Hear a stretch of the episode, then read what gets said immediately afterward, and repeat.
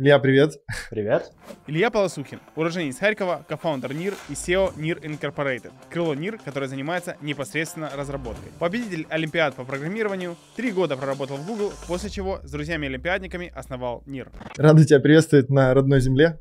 Спасибо. А, ты из какого города вообще? Из Харькова. Из Харькова. Ага. Слушай, у нас есть э, традиции в Encrypted. И первый традиционный вопрос, как ты попал в крипту? Вот в одном из интервью ты говорил, что ты начал свой путь программиста с 10 лет. Вот если можно, основные вехи, Никита, как ты дошел до крипты? Как ты дошел до такой жизни? А, ну да, я начал с 10 лет, я участвовал в олимпиадах в школе по программированию, мы делали какие-то проекты с, типа, одноклассниками, с ребятами на старший год, на младший год, которые сейчас с нами работают а, в NIR. Потом, когда я пошел в университет, я устроился на работу в американскую компанию, она занималась машинным обучением. Аутсорс, а, да? Был? Ну, это, это было типа офис, их офис, а, ну, как бы такой, а, типа, полу... С представителями да, с а, представ... американскими, да? Да, да, да, ну, типа, нап- напрямую работали с американской компанией, вот, и, ну, то есть я начал ездить туда к ним, потом они, как бы, говорят, типа, переезжай к нам в Америку, я переехал, это было в Сан-Диего, вот, я работал там два года, типа, занимался машинным обучением, а, прикольная компания, как бы, она была достаточно давно на рынке, она делала машинное обучение, когда не было слова машинное обучение, mm-hmm. поэтому многому чему научился, вот. Но как бы она не развивалась, и я э, решил уйти в как бы в Silicon Valley, потому что я туда в результате ездил, у меня была куча знакомых из серии наших же ребят, типа олимпиадников, программистов, которые перешли там в Google и Facebook, вот.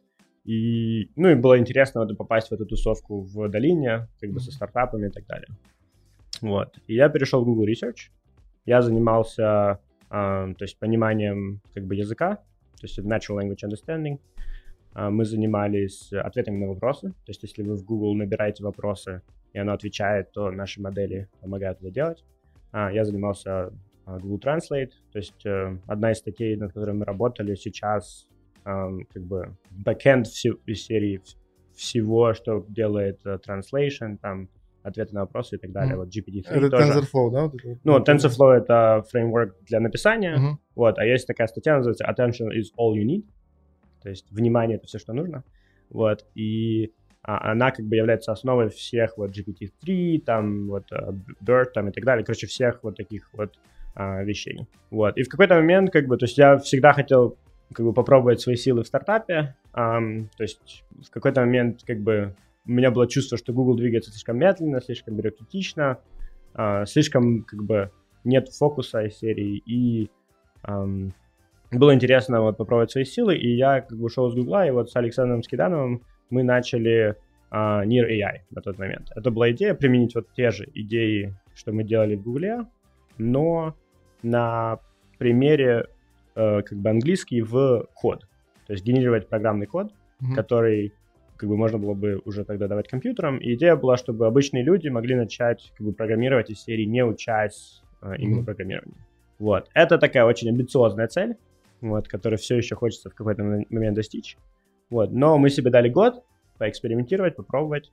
Вот. Мы подняли немного инвестиционных денег, вот, и начали а, как бы исследования, начали разработку. У нас есть статьи, у нас есть как бы некоторые были демо-продуктов, было мы протестировали маркет, подошли как бы со всеми, узнали, что работает, что нет.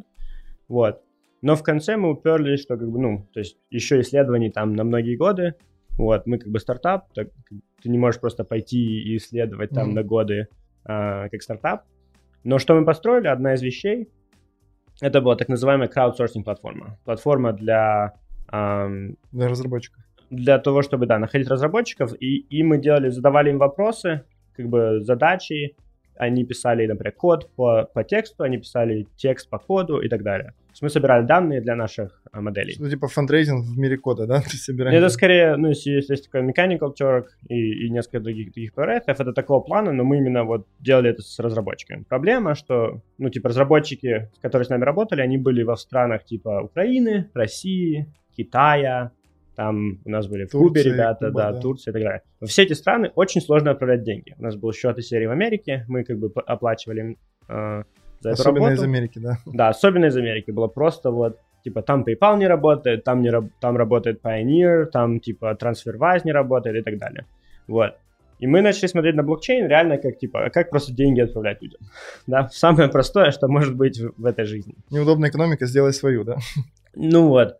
Но, но при этом, как бы, когда, ну знаешь, это был уже там май из серии 2018, даже вот уже пошел все вниз из серии по ценам и так далее, уже типа CryptoKitties там не, а, как бы э, захват, захватывали весь эфир, все еще цены были дорогие. Ну, то есть тогда это было там 10-15 центов за транзакцию, сейчас это из серии 10-50 долларов, вот. Эм, и мы, то есть а мы платили там 10-15 центов за задачу, к примеру. Mm-hmm. Эм, и, соответственно, ну, как бы, ну, не сходится математика mm-hmm. вообще. Вот. И в этот момент мы как бы начали разбираться, почему так, начали смотреть алгоритмы, начали смотреть, вот, знаешь, вот этот rabbit hole, да, да. Крипт, крипт, крипты, вот.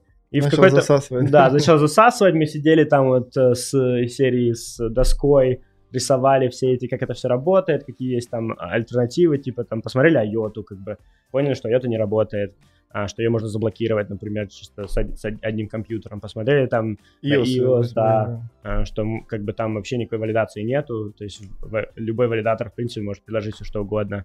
Посмотрели на вот раз, разные как бы платформы и пришли к тому, что принципиально нету ничего, чтобы мы считали как бы платформой будущего, да.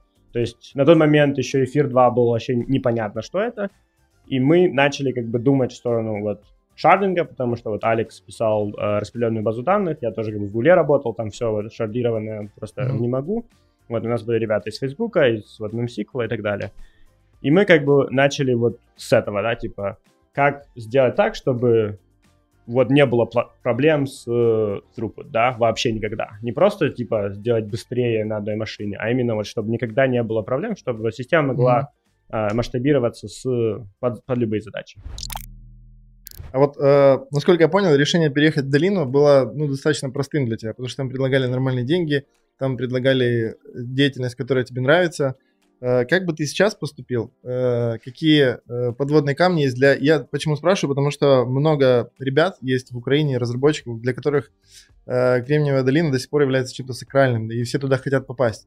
Э, что ты можешь им сейчас сказать э, по поводу этого места?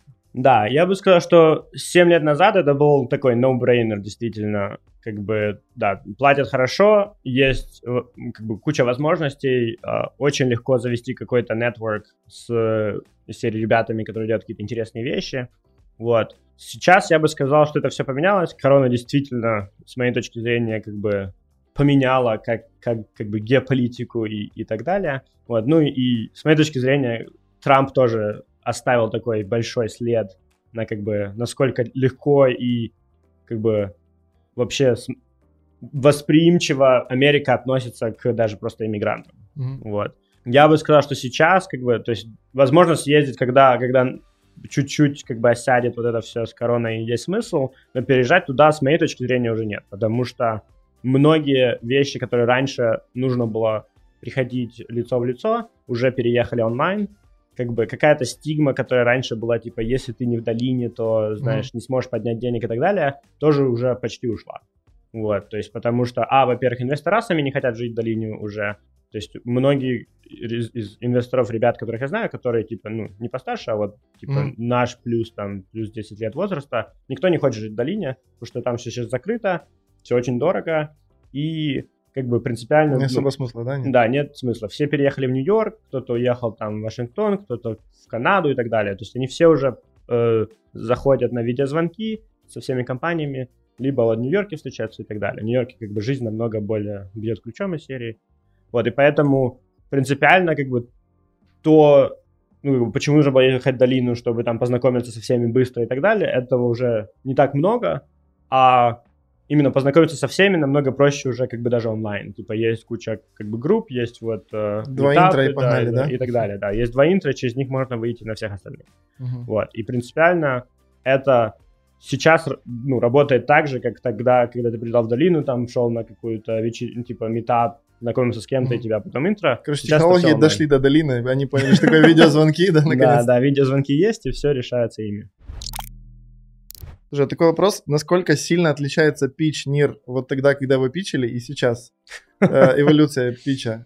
Достаточно сильно. Ну, то есть какие-то основные постулаты остались, вот, но многие как бы из серии деталей поменялись, потому что когда мы только начинали, ну, мягко говоря, мы не разбирались ни в чем, да, ну, вот. Подробно, да. Да, и, соответственно, то, что мы придумали тогда, как бы, ну, как бы основной постулат, то, что должно масштабироваться, то, что должно работать легко, то, что разработчики могут быстро из серии что-то сделать и так далее, это осталось. Какие-то там детали, то есть мы думали, что, ну, какие-то там параметры, например, консенсус и так далее, все это полностью поменялось, вот, потому что, то есть одна из вещей, которые мы сделали, мы начали разговаривать со всеми протокол-разработчиками в экосистеме. И у нас есть даже видео, эм, как бы серии видеозаписи. Whiteboard? Да, Whiteboard Series называется. Mm-hmm. Там 40 с чем-то видео. Вот, это все. Это Cosmos, Polkadot, Solana, uh, Ether 2, там Harmony, в общем, все, типа все есть. И через это, во-первых, мы разобрались, как все другие работают. Некоторые протоколы мы сломали прямо там на доске. Вот. Но как бы принципиально, ну, то есть у нас есть понимание, как все работает. И, и из этого мы как бы поняли, во-первых, что не работает, какие есть проблемы у существующих решений, и как бы придумали что ну свое, что что реально подходит под те задачи, которые мы пытаемся решить, да, типа масштабирование, быстрая как бы работа так, чтобы ты мог отправлять транзакции, как будто ты сидишь, ну типа это все централизовано, ну, но да. при этом все ну, работает глобально по миру. Одна из задач э, сегодняшнего интервью – это познакомить нашу аудиторию с НИРом. Если можно, вот э, последний вариант питча. Э, что такое, что такое NIR? Ну, то есть глобально то, что мы пытаемся сделать, как бы вот миссия, да, NIR, это мы хотим, чтобы у всех людей был контроль над своими ассетами, то есть деньгами там и так далее, над своими данными и над возможностью так называемого governance, то есть чтобы они могли принимать участие и в управлении протоколов, реш... принятии решений и так далее, которыми в тех, тех приложениях и так далее, которыми они работают, да. То есть это как бы вот, ну, знаешь, жизненная, Mission, жизненная короче, миссия, да, которая вот там в течение 10 лет мы хотим, например, чтобы половина приложений, которые вот сейчас люди открывают у себя в, в телефоне, была э, вот на вот новом подходе. Мы называем его Open Web, mm-hmm. типа на открытом интернете. Um, что нужно, чтобы этого достичь? Чтобы этого достичь, нужно большое количество, я называю так называемых э, протоколов приложений. Протокол приложения, например, социальный граф.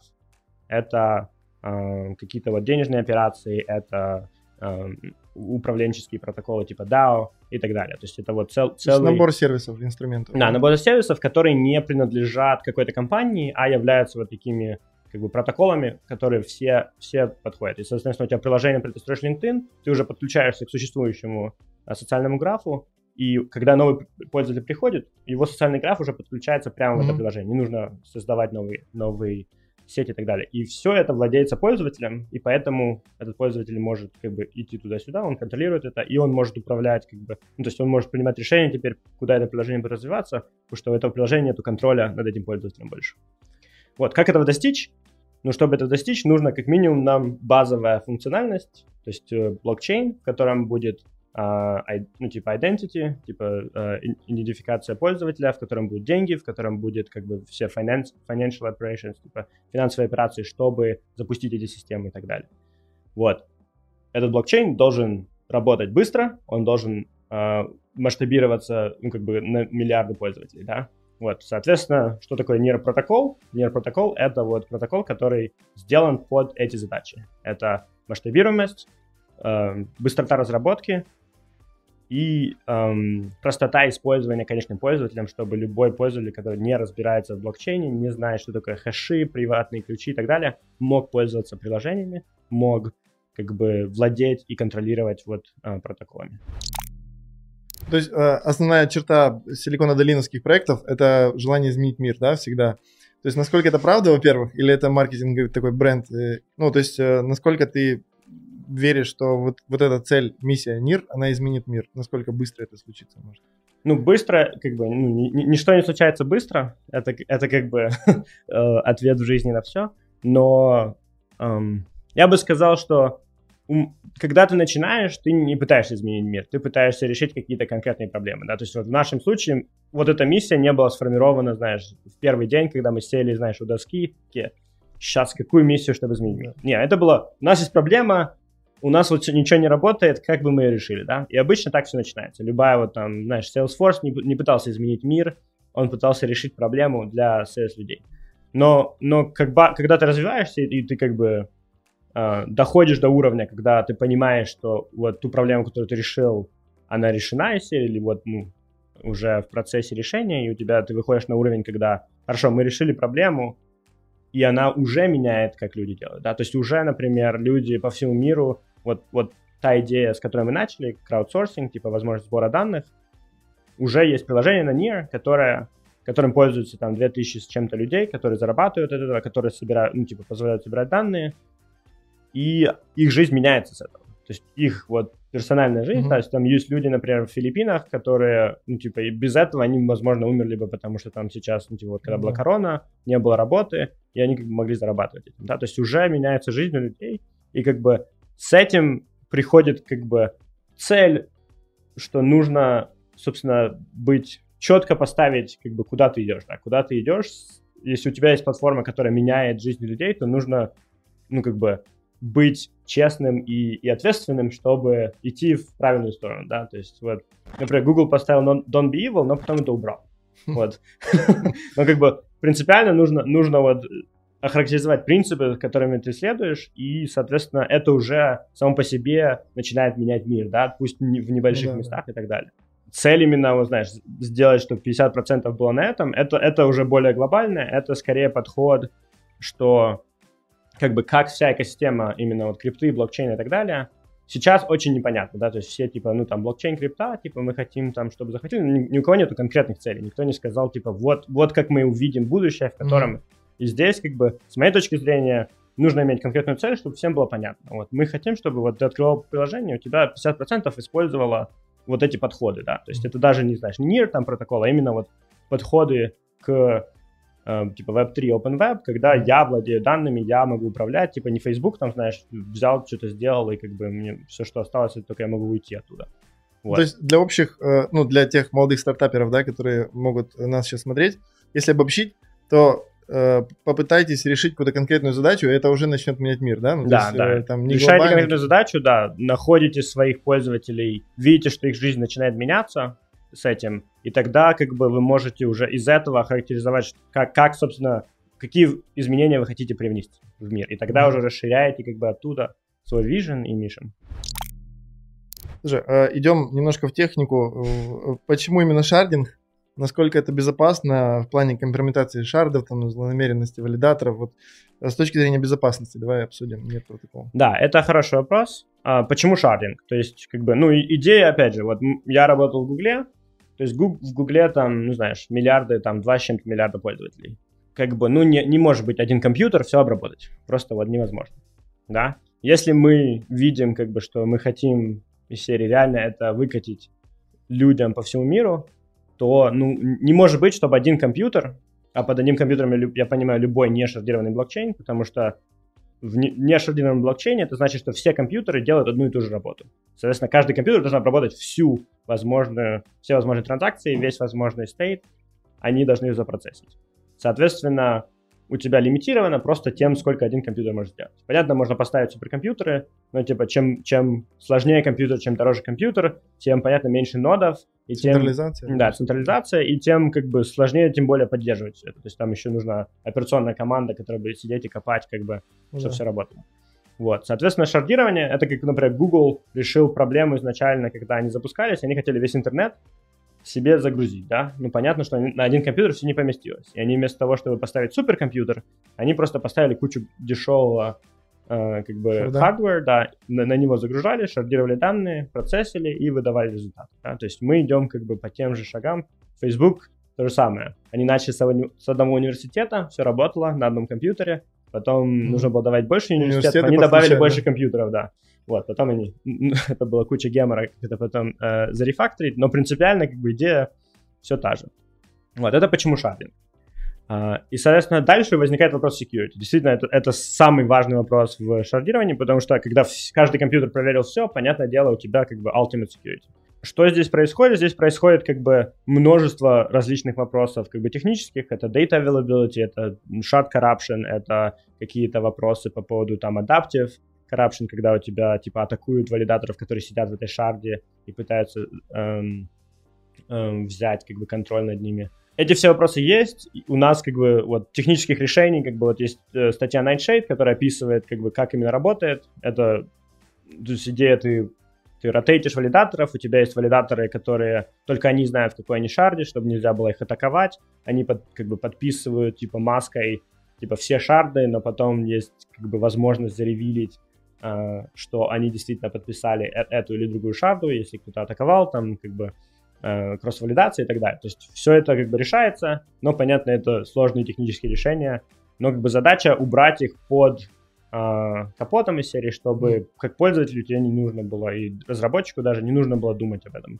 То есть у тебя есть блокчейн, в нем есть как бы смарт-контракты, транзакции, все работает. То есть пока эта задача актуальна, можно сказать, да? Ну, это актуально, ну, как бы, то есть вот решение, решение ну, как бы, теоретическое есть, и практическое уже мног, ну, многие части, то есть data availability уже реализовано, как бы, ну, вот шардинг, типа кросс-шард транзакции, вот это сбор всего этого самого, то есть единственное, что у нас не реализовано из, из как бы, из вот всей, эм, ну, всего, что нужно, это вот это, мы называем hidden validator, который делает кросс-валидацию, при том, кто не знает, типа, другие, другие, mm-hmm. типа, как внешний э, наблюдатель, ты не знаешь, этот валидатор валидирует какую шарду. Это mm-hmm. позволяет тебе добавить просто, ну, как бы, там, security расширяется, ну, в разы, вот. Но как бы в начале, пока система развивается, это как бы не так важно. То есть мы, мы подходим очень прагматично. Мы как бы вот запускаем то, что нужно сейчас. Вот, ну, то есть мы планируем все, то есть ставим цель, планируем все, и дальше запускаем по частям, а, как бы с тем, чтобы развивать саму экосистему и уже позволять а, людям делать value. По поводу того, что нужно сейчас, э, Дефи вопрос. Вопрос от нашего подписчика, э, бывшего сотрудника НИР, Антона Букова из Нидерландов. Он на нашем стриме, э, мы говорили про шардинг и Дефи. Да. И вопрос вот composability, ну то есть услуги сложные компоненты, то есть сейчас можно строить, там брать оттуда, оттуда протоколы все соединять.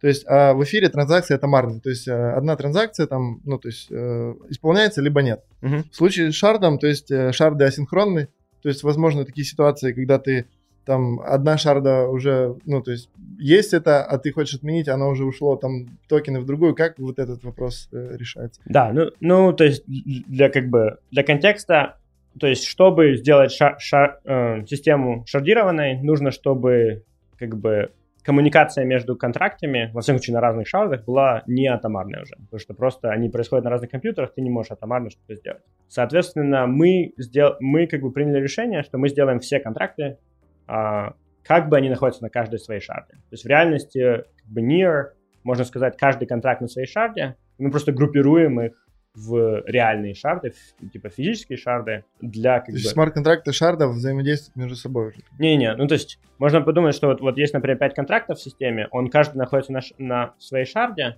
но в виртуальной шарде. Но мы их группируем в реальные шарды, например, первые три mm-hmm. в одной шарде, а вторые, вторые в другой. Но это именно уже как бы для, для процессинга, для оптимальности, да, потому что запускать 5 шард, когда у тебя из серии ну, да. немного использования, не нужно. Вот. Но в реальности они каждый в своей шарде, и, соответственно, любая коммуникация между ними происходит асинхронно. То есть, если ты хочешь вызвать другой контракт, это происходит в другу, как бы уже в следующем блоке. Ну, блоки быстрые, раз в секунду, поэтому все очень быстро происходит. Вот, что это значит? Это значит, что если хочешь, например, сделать swap или там лендинг или еще что-то, то у тебя, соответственно, все происходит через блок, да, то есть ты вызвал из этого контракта, засвопал, и оно пришло, типа, а, в следующем блоке, как бы, уже mm-hmm. назад. Соответственно, у тебя есть возможность, ну, то есть у тебя нет возможности сказать, типа, я, я, я сделал, взял деньги, потом засвопал и потом вернул деньги, да, типа там куда-то положил, засвопал, да, ну, это нет вот этих flash loans и так далее. Соответственно, это да, это, это делает composability чуть сложнее, и нужно думать как бы конкретно, какие use cases тебе нужны. Чтобы это решить, какие, какие есть варианты? То есть первый вариант это Aurora. Aurora это EVM compatibility, это, это мы, берется EVM а, как бы система как, и запускается смарт-контракт на NIR 1. Вот внутри нее запускаются контракты EVM, которые вместе уже работают синхронно, потому что это все внутри mm-hmm. одного контракта NIR. Вот, это показывает как бы то, что NIR, почему NIR, как бы, если думать, что каждый смарт-контракт на NIR это шарда, то получается Aurora запускается в своей шарде, и внутри нее у нас есть mm-hmm. вот EVM environment. Это, кстати, одна из предложений, которые э, ребята в эфире предлагали в какой-то момент, типа, запустить одну эфирную шарду, ну, типа, EVM шарду, а другие, типа, uh-huh. типа, дата шарды и так далее. Вот у нас такое возможно, просто любой может пойти и запустить это сейчас. То есть Аврора, вот код open source, можно пойти запустить свою Аврору, как бы, э, ну, или использовать этот Аврор, Аврорный смарт-контракт. Дальше у нас как бы то же самое можно сделать, собственно, с Near DeFi тоже. Запустить контракт, в который внутрь можно запихивать другие контракты, и они все вместе кооперируются синхронно.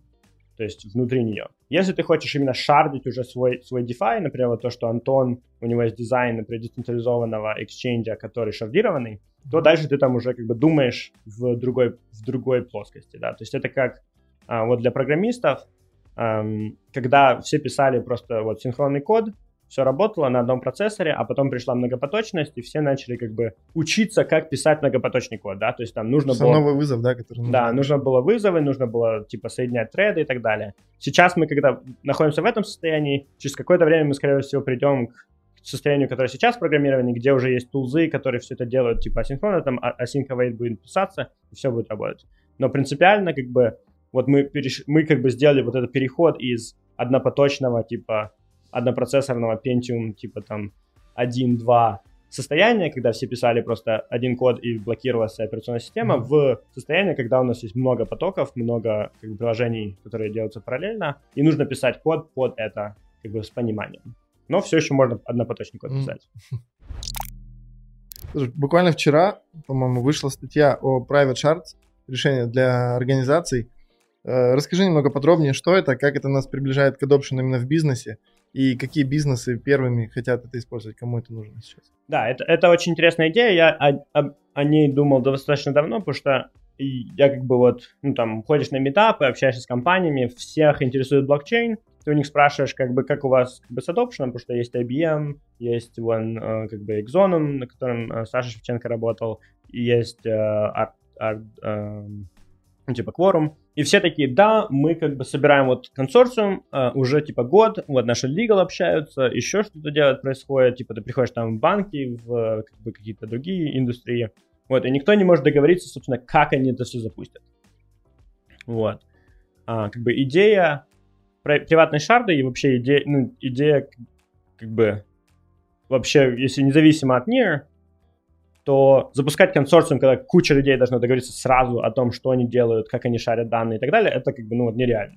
Намного реальнее, каждый запускает свою эм, подсистему, но они общаются по какому-то общему протоколу и как-то связаны. Вот. И NIR как бы уже предоставляет инфраструктуру как раз для этого.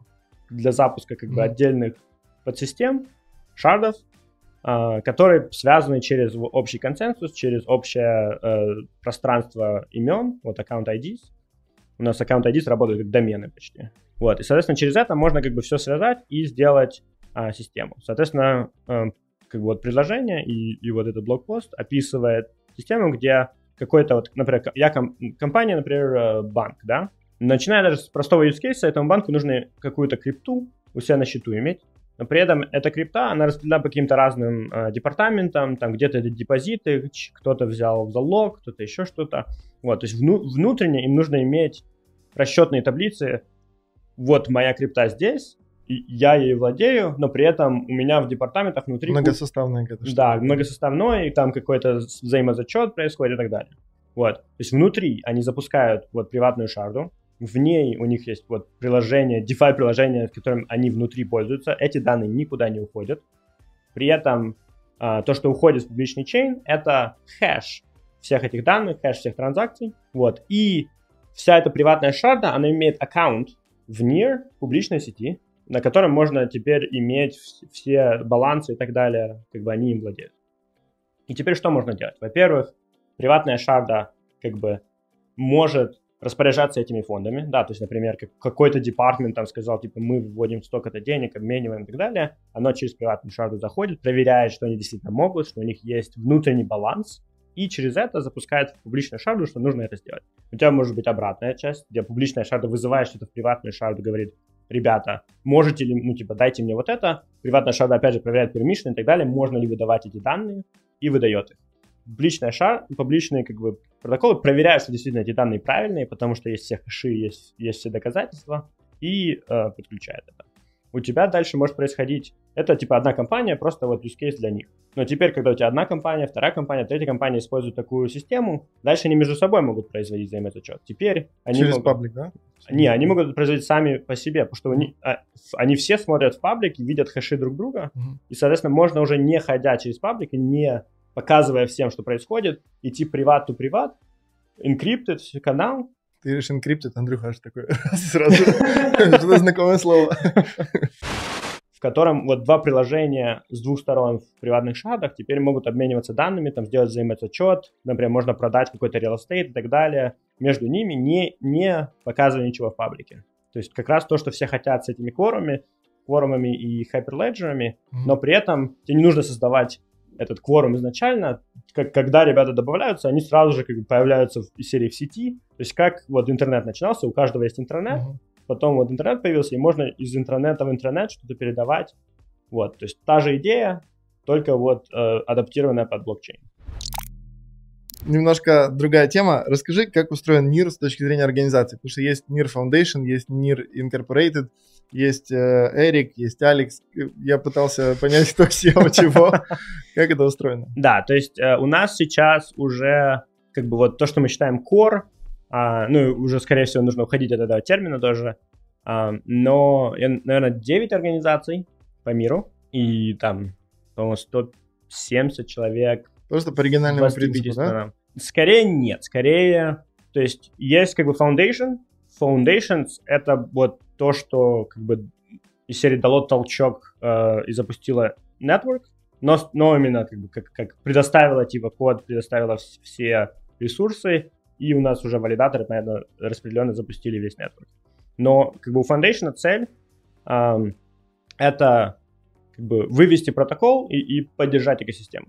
И принципиально Foundation не является как бы самоцелью или контролирующим органом или еще чем-то. Это как, вот мы, мы называем это бустер для ракет. То есть есть вот ракета, это нейроэкосистема, вот, Мгм. и есть бустер, который ее выводит на орбиту, да. То есть нужно кто-то, чтобы изначально запушил, а дальше она уже может лететь дальше, типа, когда уже Мгм. вышла из притяжения.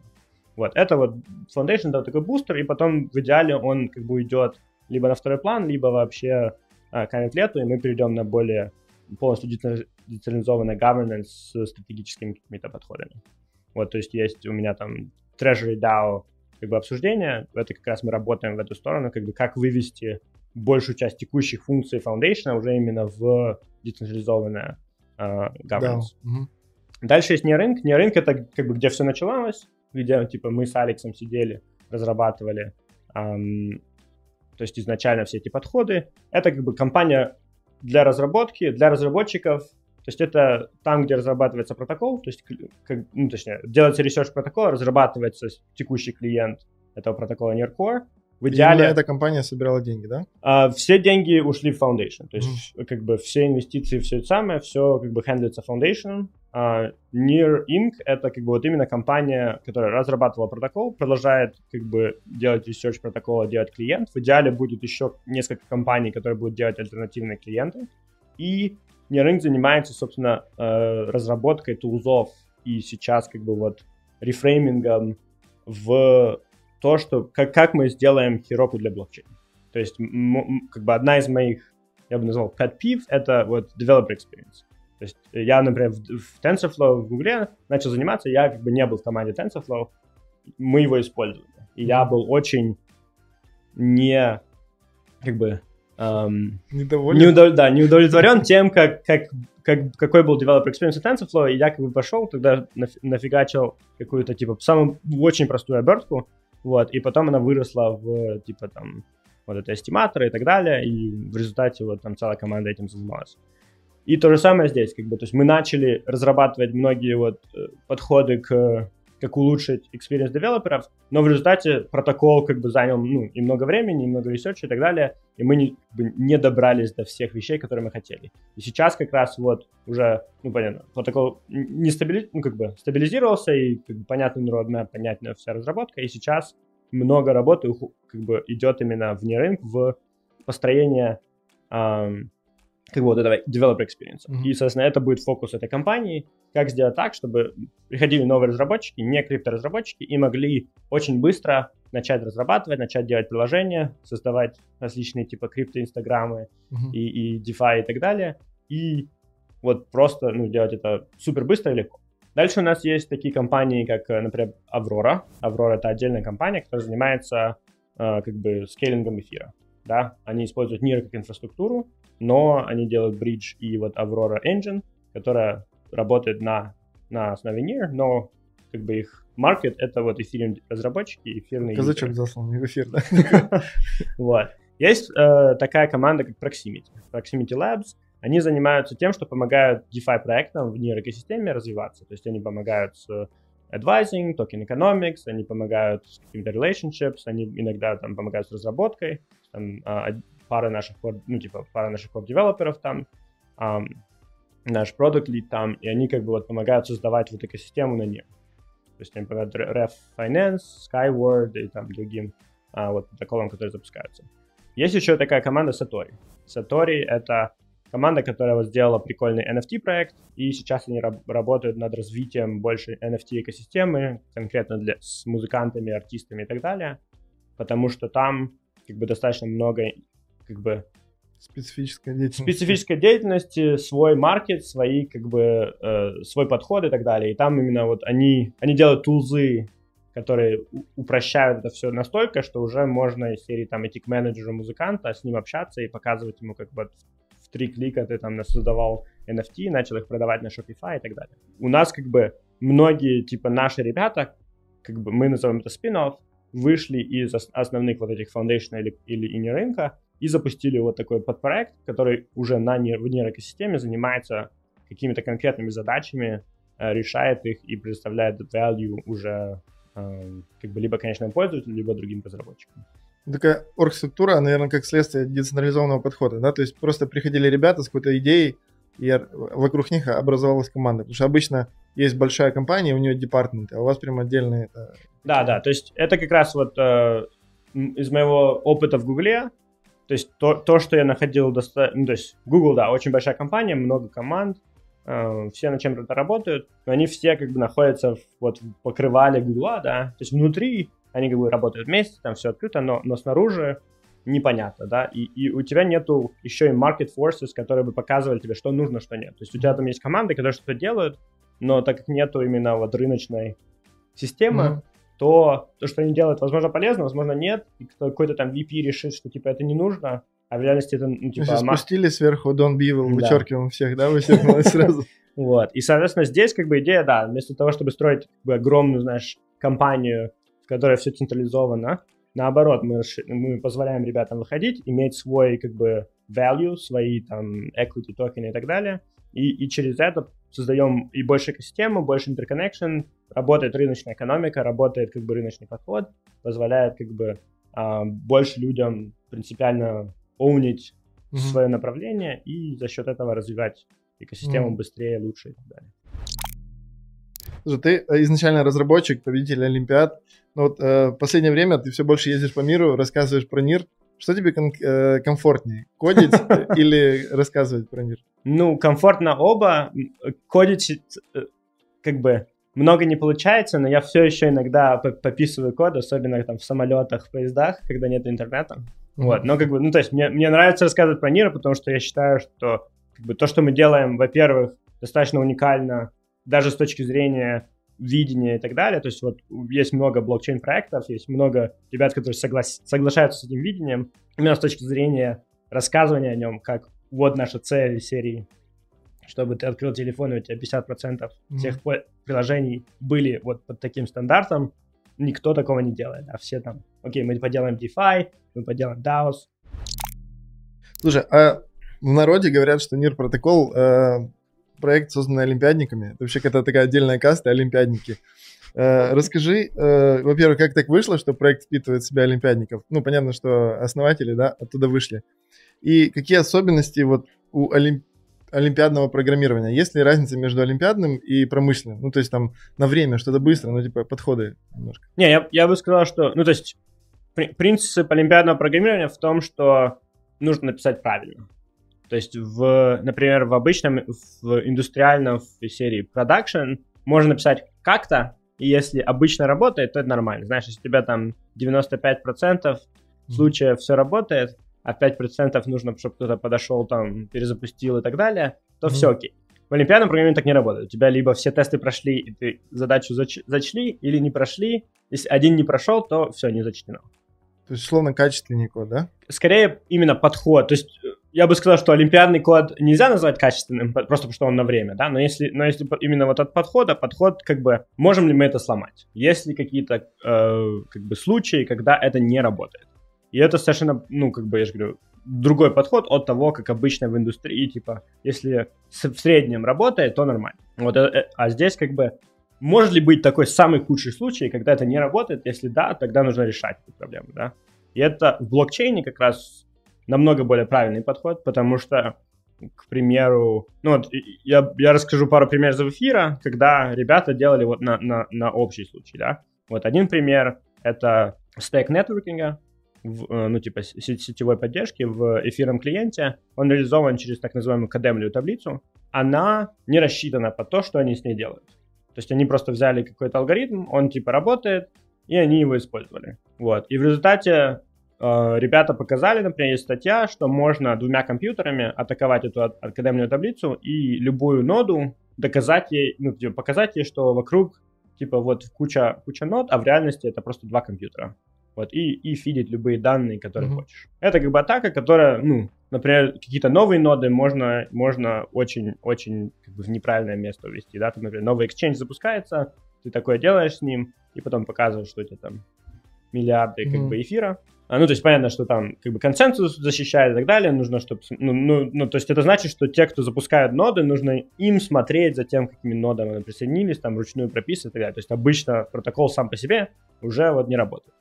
Вот, они, ну, то есть это все запачено сейчас, но, опять же, это запачено не поменяв алгоритм, а, типа, добавили просто эвристик. Это как раз вот, вот пример подхода, когда, типа, ну, знаешь, работает, пофиксили что-то сверху, патчи навешали, на, да, а, а принципиально проблему не решили. Вот, то есть это вот разница с олимпиадным программированием. Здесь как бы, если у тебя есть хоть какой-то случай, когда это не работает, то нужно придумать другой алгоритм. То же самое, например, э, storage. Вот тоже недавно опубликовали, что... Ну, то есть это, это была известная вещь как бы ну, в узких кругах, но вот они опубликовали публично, а, что можно атаковать storage, потому что а, как бы неправильно посчитаны как бы числа, они посчитаны на общий случай, а в худшем случае можно как бы сделать чтение из одного, ну как бы из очень разных мест в storage, и это будет, а, ну, серии там блок будет производиться вместо э, серии 12 секунд, будет производиться там 90 секунд. Да, то есть можно замедлить угу. эфир еще, еще намного больше. Положить можно вообще. За счет, за счет просто запускания транзакций, которые читают из разных мест.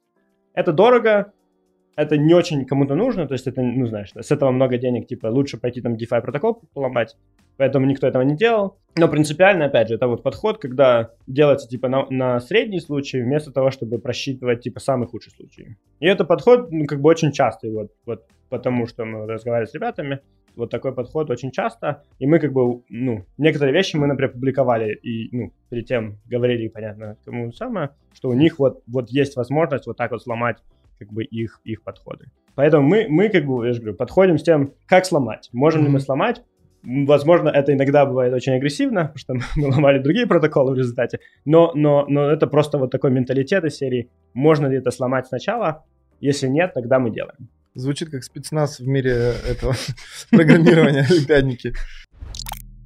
Э, слушай, давай э, рубрика Ликбез еще немного. Э, расскажи о том, как работает аккаунты на Нире. То есть я когда делал аккаунт, мне достаточно было телефона и придумать никнейм. Слава богу, Encrypted свободен был. Поэтому как это работает? А, во-первых, да. То есть на аккаунты работают по-другому, чем во всех других системах.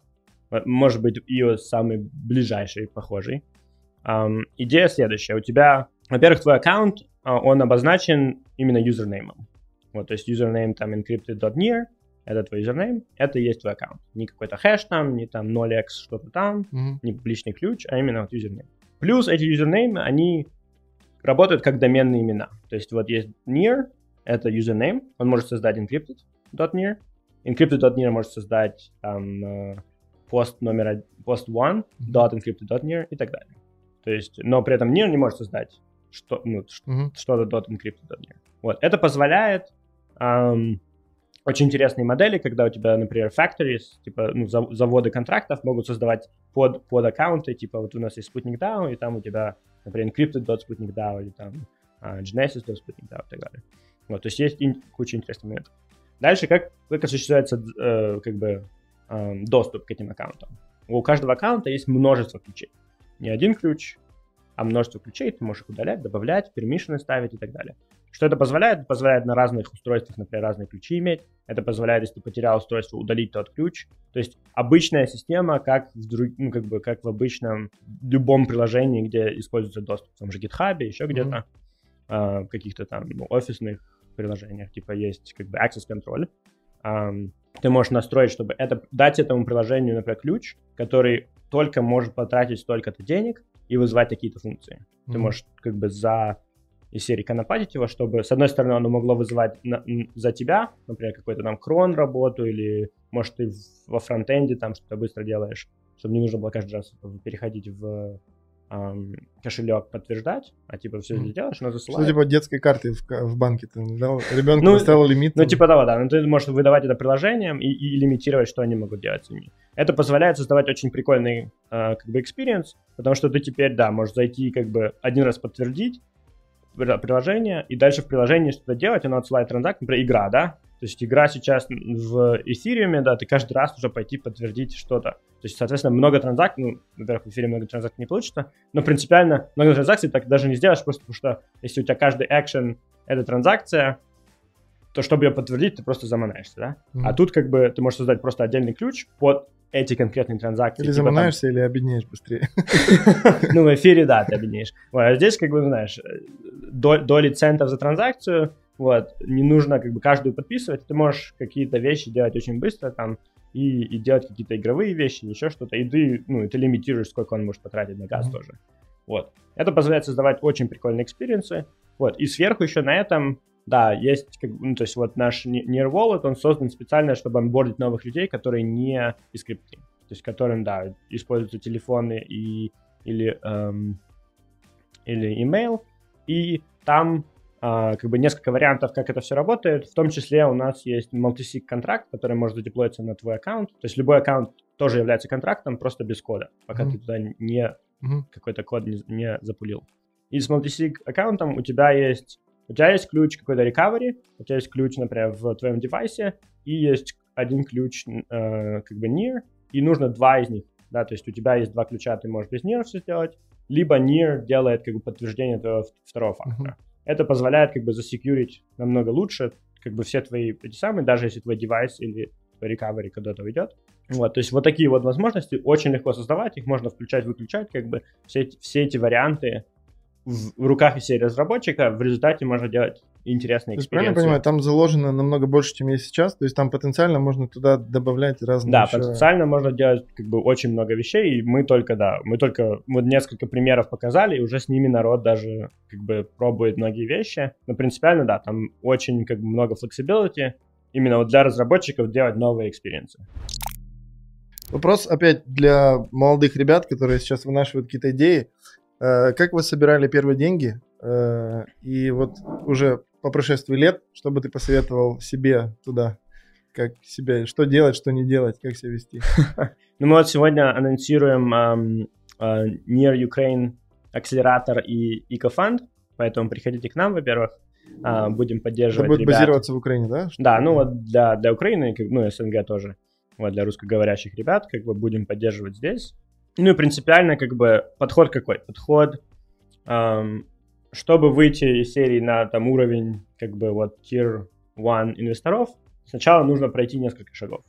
А шаги обычно заключаются в эм, как бы поговорить с кем-то, кто уже в теме, кто уже в тусовке. То ангелы какие-то, да? Да, с какими-то ангелами. Вот. Выходишь на ангелов, ну, как бы это делается вот метапы, это делается через какие-то коннекшены, это делается через какие-то группы, то есть все эти ребята где- где-то есть, на них можно выйти, рассказать им как бы вашу идею, рассказать, что вы уже сделали, ваш опыт. Через это, как бы, если ангел заинтересован, дальше он может как бы привлечь вас уже в какие-то либо вот программы, либо в уже эм, привлечь да, да. каким-то фондом. А, идти сразу к типа Tier 1, ну, то есть можно, у них там есть контактный email, и даже они иногда с вами поговорят, но, но у вас не будет как бы вот этого пуша, типа, и, и ангел обычно поможет структурировать все так, чтобы фондам было понятно, что вы делаете. Потому что, как бы, когда начинаешь, у тебя не очень, ну, как бы, идея есть, а вот как именно структуру все сделать, еще нет, как бы. Это Вадим Зелена на интервью говорил, что они вначале пошли к фондам,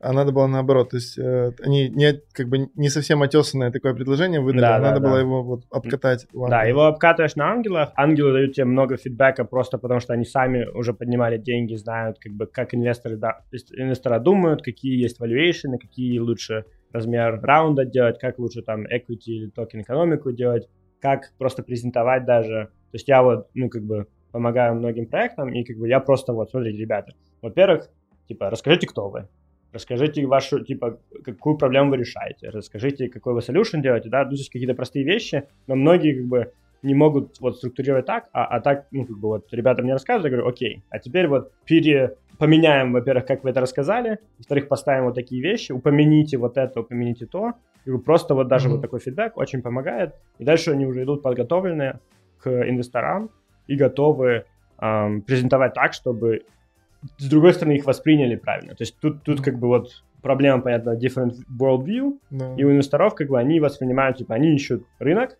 они ищут как бы э, возможность, которая возвратит им серии 100x, и, соответственно, если ты приходишь и как бы не, не в их модель вписываешься, mm-hmm. то им сложно понять, как бы, что с ним делать дальше. Соответственно, просто нужно вашу идею, как бы, вот Да, так. разные ценности. Там у продукта, вот они влюблены в продукт, и про да, него да. рассказывают, а, чё, а какой у вас темп роста, а там другие совсем понятия. Да, ну, то есть, опять же, и не обязательно знать все эти ответы, главное просто, э, за, ну, то есть, нужно, как бы, смотря в какой вы находитесь эм, стадии развития вашего идеи, вашего проекта, есть конкретные, типа, серии, ну, почти темплейты, как, как это рассказать так, чтобы было понятно, и какой как бы размер рынка, и какая opportunity есть, и как бы что в этом интересного и почему это уникально.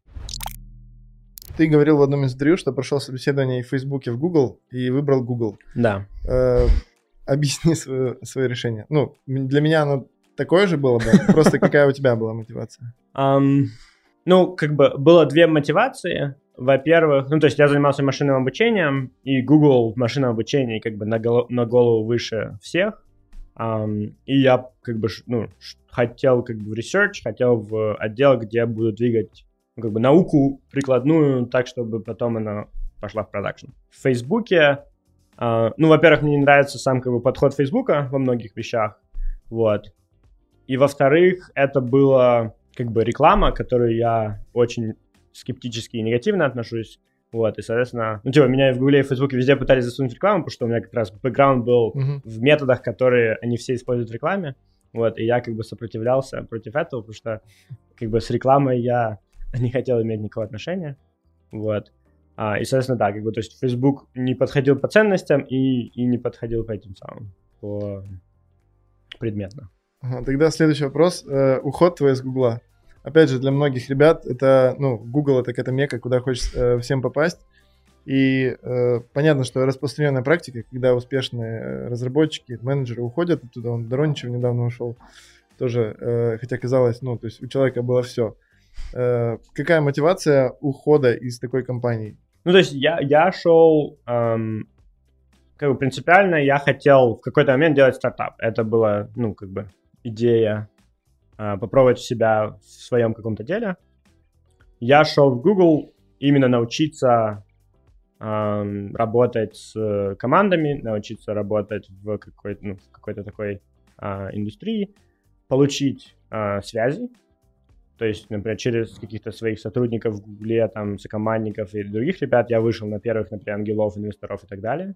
То есть изначально не было такого ощущения, как работа мечты, то есть это было как э, это был, ступенька, да, это да, была ступенька, да. То есть я, я как бы, ну, то есть Google сейчас это, ну, это какая-то огромная, это как IBM, и серии T работать в IBM какое-то количество лет назад, э, как бы это огромная компания, в ней как бы все, что может происходить, происходит и так далее. То есть да, там интересно, там как бы многие вещи происходят, но, но ты находишься в таком как бы отсоединенном от реальности э, бабл, mm-hmm. вот. И, и мне это чувство никогда не нравилось, вот, но э, конкретно, когда я уходил, это уже было вот, я как бы, это чувство было постоянным, когда я вот из серии ходил на какие-то метапы и так далее, и просто вот то, то, о чем люди разговаривают в Гугле, то, что происходит в Гугле, и то, что происходит в реальности, вообще никакого, типа, общего mm-hmm. отношения не имело. Вот, и, и частично я считаю, что многие продукты Гугла фейлятся, ну, именно вот такие юзер-продукты, потому что те ребята, которые работают в Гугле над этими продуктами, у них нету вот коннекшена к реальности, да. да. Вот. И, и это сложно очень делать, просто, ну, как бы принципиально там структура, что очень сложно пойти и рассказать кому-то о проекте, над которым ты работаешь, да, потому что там, ну, типа, на disclosure и так далее. Вот. И, и с моей точки зрения, почему я вот за transparency, почему как бы вот за, ну, то есть mm-hmm. в, в этом open экосистеме, и как бы всем рассказываем, что мы делаем, весь код open source и так далее, я считаю, что это лимитирует, что ты можешь делать, это не позволяет развиваться так же быстро, как могло, это как бы, ну, и ты в результате часто уходишь в какие-то неправильные направления. Это как пример с Википедией, и какая-то была вторая да, энциклопедия, да, которая платная, да. там, типа, и вот Википедия. Да. Слушай, а ты приезжаешь в Украину домой или в гости? Как, как ты по ощущениям? Скорее в гости сейчас. Так, mm-hmm. ощущение пока что, что в гости. А, потихоньку, потихоньку, как бы у усадочка происходит, но, но изначально, когда я приехал, особенно, ну, типа, вот я в Харьков ездил, ну, как бы с родителями видеться и так далее, было ощущение, да, такого, как бы, как mm-hmm. бы явно друг, немного другой город, немного другие люди, типа, люди разговаривают на русском, меня иногда mm-hmm. это смущало даже.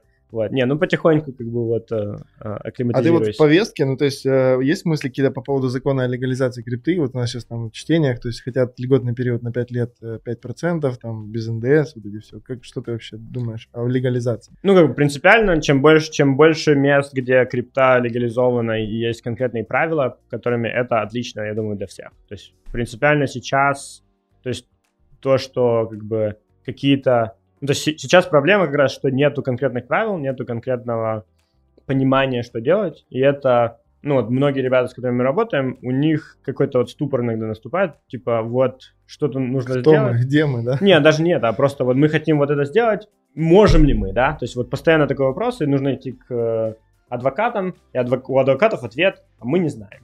Типа, если вот так вот думать, то можно, а если вот так mm-hmm. вот думать и воспринимать крипту, то нельзя. Mm-hmm. И это очень лимитирует и как бы какие новые идеи. Ну и, и забирает время на то, что надо вот эти лазейки да, каждый да, раз да, да, да. То есть либо пробовать, либо брать риски и так далее. То есть чем больше как бы легализации произойдет, тем лучше, с моей точки зрения. Понятно, там конкретные, ну то есть я, например, в законопроект не, не вчитывался, то есть конкретные какие-то моменты, как они это сделали. То есть, например, там вот в Вайоминге сделали DAO, но при этом конкретно как они это сделали, там много чего не хватает, но есть, например, другие варианты, типа кооперативов для DAO и так далее. То есть сейчас как бы все в это думают, больше привлекают. У нас, например, сейчас появилась uh, Legal Guild в нейроэкосистеме как раз, чтобы предоставлять типа legal услуги, mm-hmm. а лучше просто уже готовые темплейты проектам в нейроэкосистеме, чтобы они приходили и не нужно было вот это мучиться головной болью, а просто вот... И она тоже worldwide, да, там под разные юрисдикции будет? Ну да, они начинают сейчас со Швейцарии, потому что там как бы большая часть, но да, мы работаем там с какими-то партнерами, то есть там, Америка,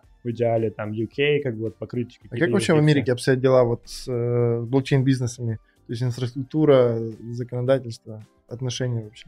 Ну, оно как бы его качает немного, если честно. Ты имеешь в зависимости от того, кто у власти? Э... Не, даже не кто у власти, а какие-то, то есть то, то, то есть вроде как бы никто, никто как бы ничего не делает, потом вдруг у них обострение, они начинают что-то смотреть. Смотрит Китай, что делает, давай что Не, ну он сейчас там типа SEC как бы смотрит на Uniswap, да, была новость из серии. И как бы, ну окей, ну смотрят, но Uniswap как бы децентрализованный exchange, типа, кого они будут регулировать? Они могут регулировать команду разработчиков, которая как бы никакого отношения к тому, что на, на сети. То есть команда разработчиков может просто вот так сделать и уйти, да? Ну, мне и... кажется, они просто ну, не до конца понимают, Ну вот, как да. С этим ну, я же говорю, то есть они не понимают, что с этим делать, а, поэтому их качает вот из одной стороны в другую. Вот. Ну и плюс там, там есть, знаешь, в SEC там несколько человек, каждый, каждый человек думает по-разному. Там mm-hmm. кто-то думает, что типа давайте делать так, кто-то думает делать так, поэтому там вот качает. Принципиально из-за этого там, знаешь, у тебя есть, например, ну какие-то банковские услуги и так далее, ты делаешь там один банк может сказать, не, как бы мы с крипто не хотим иметь отношения, другие, да-да-да, пожалуйста, приходите, все, все без То есть такая переходный этап, э, да, кто-то вот, лоббирует одни интересы, да, другие. Да, да. Вот, вот сейчас, то есть я об этом говорю, что чем больше clarity, то есть а, как бы поставьте конкретные рамки, и все будут в них работать, да, там, ну, типа, если, если рамки не устраивают, ну, люди не будут работать в Америке, окей, это как бы нормально но этих рамок нету сейчас, как бы непонятно где. Вот Швейцария, например, поставила конкретные рамки, делай вот так вот, вот так плати налоги, вот так как бы оформляйся, вот такие вот варианты, и все сейчас в Швейцарии приходят. То есть поэтому как раз, ну, типа... Да, рамок вроде как нет, но кто-то делает, а потом вот закон есть 1933 года, да, и вы да, по нему да. попадаете. Да. да, что нужно в сейфе хранить э, бумажные сертификаты, и когда их переводишь из одного сейфа в другой, это считается да. трансфером и должен быть брокером. Такой, окей, а если у нас нет бумажных сертификатов, то что? Придумайте, да, сделать. Да, напечатайте. А помнишь ли ты самый сложный момент для тебя лично вот э, на пути НИР, когда ты думал, что, ну, все, короче, хана проекту? Не, хана проекта не было. Я бы сказал, что самый сложный момент был вокруг мейннета при запуске. Там была какая-то вот такая вот тяжелая ментальная ситуация, и типа, ну вот вся команда, понятно, ну типа все работали на износ, там было просто как бы и, и, и вот после запуска майонета как бы было тяжело просто выйти из этого состояния. А, ну, то есть, понятно, мы как бы, мы типа сделали все, протестировали, ну, как бы ты сидишь такой, сейчас вот все развалится из серии. вот, но, ну, как бы понятно. Или остановится на 16 часов, да? Да, вот, но как бы вот у нас, у нас ничего не останавливалось, слава богу. Вот, все работает, и, и как бы принципиально вот, ну, уже как бы настроены все структуры, как бы это самое, чтобы выкатываться, чтобы тестировать все распределенно и так далее. И, и это очень-очень радует. Мы перешли к э, по поводу 16 часов. Нир в том числе называют убийцей эфира наряду с Solana, Scale, Phantom, Avalanche. Э, давай перед тем, как сравнивать Нир с эфиром, э, так кратенько сравним с конкурентами, ну, то есть, которые есть. Вот Solana, Avalanche, Phantom. Что вообще Нир может противопоставить? Ну, то есть, твое видение, как ты как НИР обойдет эти проекты? За счет чего? Ну, еще раз, как бы цель, цель не обойти эти проекты. Цель, я же сказал, захватить, как бы, что типа мы обходим Facebook и Google, да, что mm-hmm. ты используешь эти, как бы, эти протоколы, эти системы, чтобы, чтобы делать социальное, чтобы делать все финансовые операции, чтобы делать а, все там какие-то search и так далее. Э, в этом цель. Как бы там... Ну, у них, скорее всего, такая же цель, ну, заявленная. Ну, заявлена у них как бы не такая цель, поэтому э, сложно говорить. Um, с точки зрения, как бы, то есть почему мы, ну, то есть под эту цель мы делаем, во-первых, еще раз шардинг, которого многие не делают, мы делаем, типа, намного, ну, то есть у нас самая быстрая финалити, например, чтобы, знаешь, ты когда что-то делал, платил mm-hmm. и так далее, у тебя все заканчивалось сразу, а не там нужно было ждать. Вот. И из этого, как бы, ну, все остальные вещи, которые мы делаем, experience, аккаунт и так далее, это все из этого. То есть многие, как бы, другие протоколы, они, как бы, давайте просто заскелим эфир, вот, но, как бы, делаем так же, как эфир, да, то есть это, это один подход, другой подход это давайте сделаем под конкретный use case, а, и, как бы, вот, оптимизируем все под этот use case. Это тоже подход, это, как бы, хорошо, но это не то, где мы, как бы, играем. Понятно, что в моменте вот сейчас short term есть много, да, типа, ну, многие компоненты одни и те же, поэтому все как бы пытаются mm-hmm. соревноваться в этом, но как бы вот long term vision, ну, то есть, опять же, во всяком случае, я не вижу коммуникацию вот всех этих ребят, что они хотят этот vision. Мы как бы вот открыто коммуницируем, наше видение. Сейчас, сейчас вообще такая ну, ситуация складывается, эфир там планирует переходить на эфир 2.0 или эфир 1.5, там кто как говорит. То есть, э, и это по сути новый блокчейн. Ну, то есть, как он там имеет какие-то там наследственность от эфира, но по сути это новый блокчейн. И людям теоретически, э, ну, неважно на какой новый блокчейн переходить, то есть уже не, не обязательно в эфир, это можно выбирать, да, там NIR, там Solana и так далее. То есть э, идеальный момент для того, чтобы вот забустить. Ну, я бы сказал, что, что эфир, с моей точки зрения, об этом говорил, меня немного Ethereum Foundation, потом ребята э, на Твиттере потыкали, но я говорю, так, мое мнение, что эфир 1 останется, продолжит работать. Просто потому что блокчейн децентрализованный, неубиваемый. И, и если будет хоть один из серии майнер, то он может продолжить майнить эфир 1. Вопрос главный, это сейчас как бы, вот когда делать, если делать форк, ну, если просто взять сейчас эфир 1, просто форкнуть, типа запустить а, как бы вот, ну, просто chain ID поменять, сказать, типа, мы продолжаем майнить с того же состояния, но форк. И вопрос встает, куда указывать chainlink, куда, куда указывать USDT, куда указывать USDC, куда указывает все другие как бы графы там и другие компоненты, да? Потому что у тебя сейчас в момент форка э, удвоилось э, value. У mm-hmm. тебя здесь эфир, здесь эфир, здесь USDC, здесь USDC, здесь все там авиа TVL, здесь весь авиа TVL. Вот. Что такое вот этот merge? Это как раз вот это происходит. У тебя остается эфир 1 и появляется эфир 1,5. Да? И вопрос, куда будут указывать все эти компоненты. Если они все выберут, что нужно переходить на эфир 1,5, то эфир 1 как бы, да, он умирает, все разваливается и так далее. Но как бы там collateralization, все закрывается, там, все просто в ноль идет.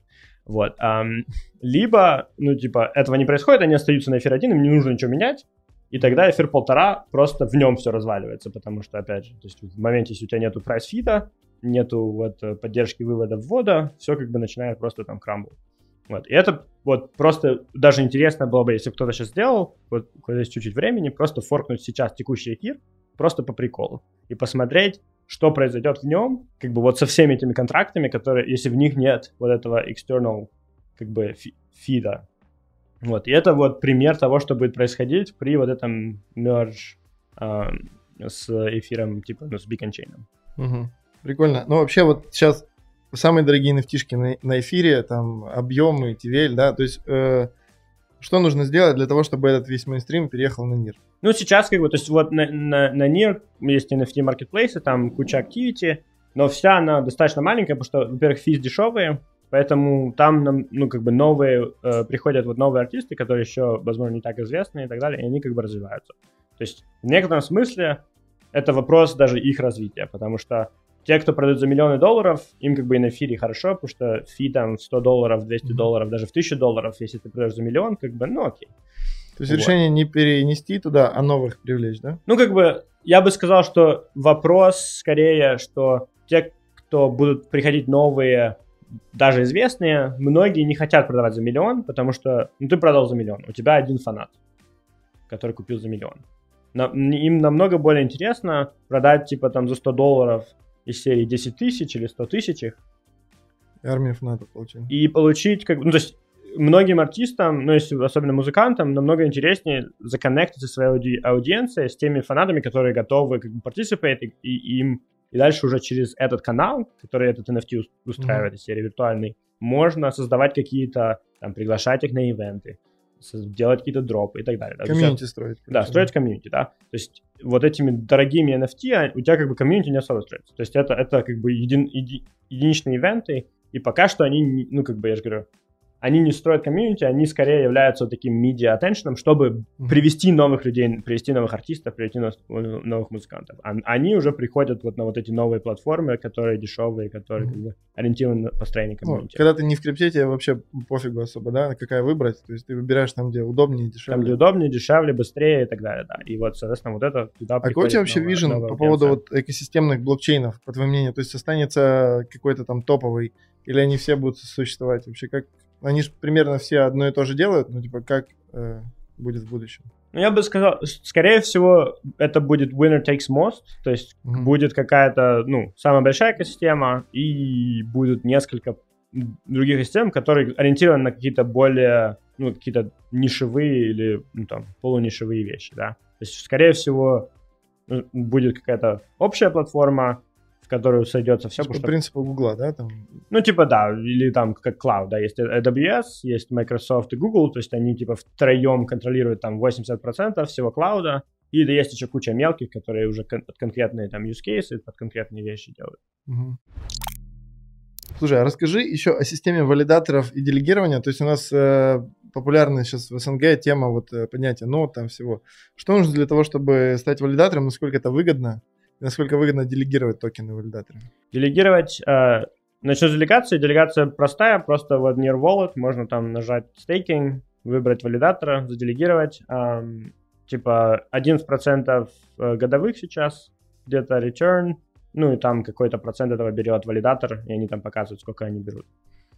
Сейчас как бы это один из лимитейшенов протокола, Сейчас количество валидаторов достаточно маленькое, соответственно, цена достаточно большая, чтобы стать валидатором mm-hmm. новым. Ноду саму запускать, понятно, просто. Ну, то есть это можно на лаптопе запускать, мы там по 4 ноды на лаптопе можно запустить. Um, ну, может, там, в продакшн чуть... А какой чек, чек чуть сейчас подкрутить. входа? М? Какой сейчас чек вот, входа? Вот чек входа сейчас очень высокий, там почти там 3, 3 миллиона, 3 с чем-то миллиона, near, mm-hmm. это дофига. Это все будет решаться в течение вот до конца года. То есть уже э, готовится после вот сейчас э, мы типа сменяем на 8 шарт, это вот в, в ноябре выходит, а потом мы как бы да расширяем количество валидаторов и а, оно типа сейчас типа 60-70 э, уходит там в 800 тысяч. Вот это было как бы такое решение изначальное, что то, что мы запускали с одной шардой, как бы и, и типа лимитировали на ну, типа 100 слотов, и слоты там выбирались э, через какой-то способ. Мы как бы и меняем способ, и расширяем ну, с большим количеством mm-hmm. шард, больше количество валидаторов нужно и так далее. То есть это идея... И то, порог что, входа снижается. Да, да? порог, порог входа уйдет как бы намного ниже. В идеале типа что-нибудь будет типа 50 тысяч near а, или еще меньше. Ну и понятно, может собирать делегации в этом. Вот. И как бы идея чем больше шаг, тем больше юзаджа, тем больше валидаторов нужно, чтобы поддерживать как бы экономику, да, тем типа не просто, знаешь, давайте больше компьютеров, э, чтобы, чтобы было. Это принцип мира масштабирования по мере необходимости. Да, да? по мере необходимости. И, по, и, понятно, чем больше деманда, тем больше value как бы самой network, соответственно, это value распределяется на больше компьютеров, ну, на mm-hmm. больше валидаторов. Вот. Другой вопрос. В Украине много хороших программистов из традиционных сфер, там, mm-hmm. IT, финтех, веб. Э, и они сейчас начали смотреть в сторону блокчейна, потому что, ну, ценник больше и все такое. Э, что бы ты им посоветовал изучать, потому что, ну, у них там, в принципе, есть выбор, там, и Solidity, и еще что Что вот сейчас в тренде, что, чтобы безболезненно переехать на блокчейн или с максимальной эффективностью переехать на блокчейн?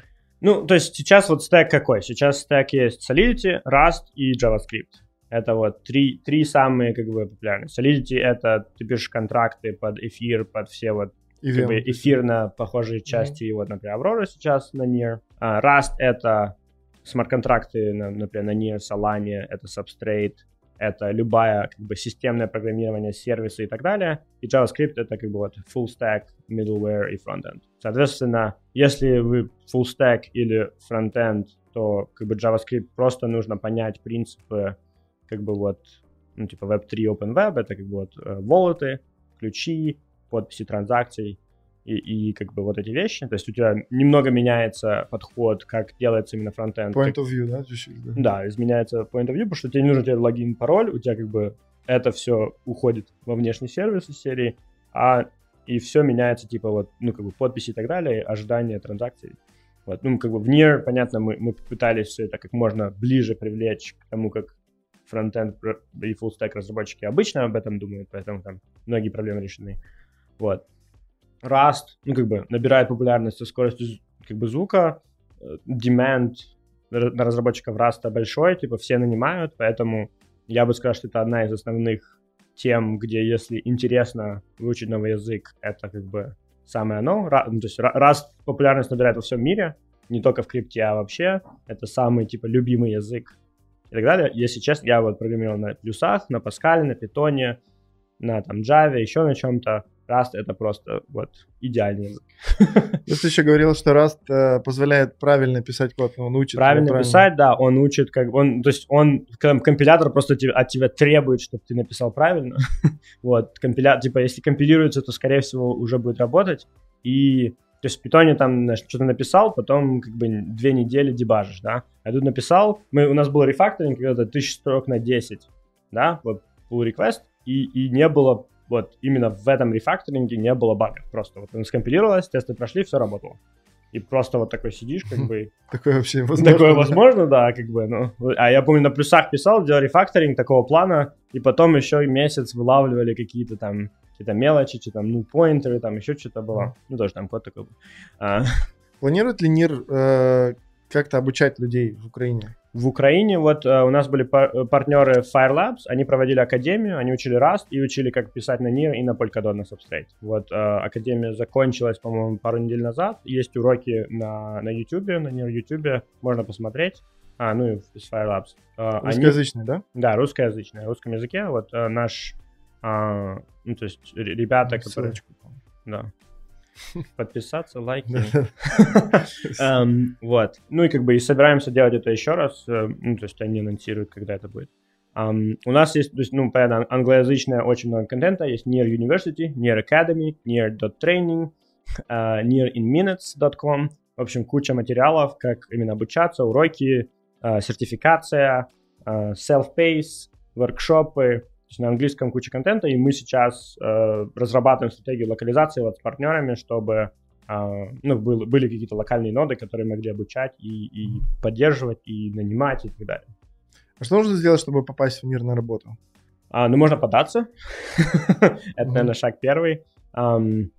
Ну, как бы, то есть у нас много вакансий, э, и, понятно, вакансий из кучи компаний, опять же, то есть тут... тут из экосистемы вообще. Да, из, из общей экосистемы, то есть, как бы, я же говорю, что мы, как бы, называем core, это вот люди, которые, типа, из серии Foundation Inc. и там вот эти компании, но в реальности это все сейчас расширяется, как бы, а, очень быстро, и уже, как бы, нету достаточно, ну, понятно, децентрализация, нету, нету границ, да, у тебя между, например, там, Сатори и Флаксом, которые, ну, типа, внешние ребята начали, да, они тоже ищут раз разработчиков, они тоже ищут JavaScript разработчиков, они делают Oracle и Linear, mm-hmm. они делают э, различные там другие приложения, вот, все они нанимают, э, подавайтесь, э, Rust, JavaScript. Я, кстати, подумал, если у вас вдруг есть какое-то, ну, условное ТЗ, ну, как задание на Олимпиаду, мы можем mm-hmm. э, выложить ребятам в, в описании, и там топ-5 какой-то там выслать мерч, а может быть кто-то попадет на работу таким образом. Давайте Если у вас есть задание да. такое, да, то можем сделать.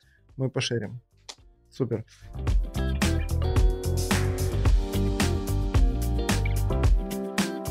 У нас есть еще один традиционный вопрос, последний. Э, что бы ты сказал Сатоши Накамото при встрече? Спасибо. Окей. Пожалуйста. Спасибо за интервью. Было интересно.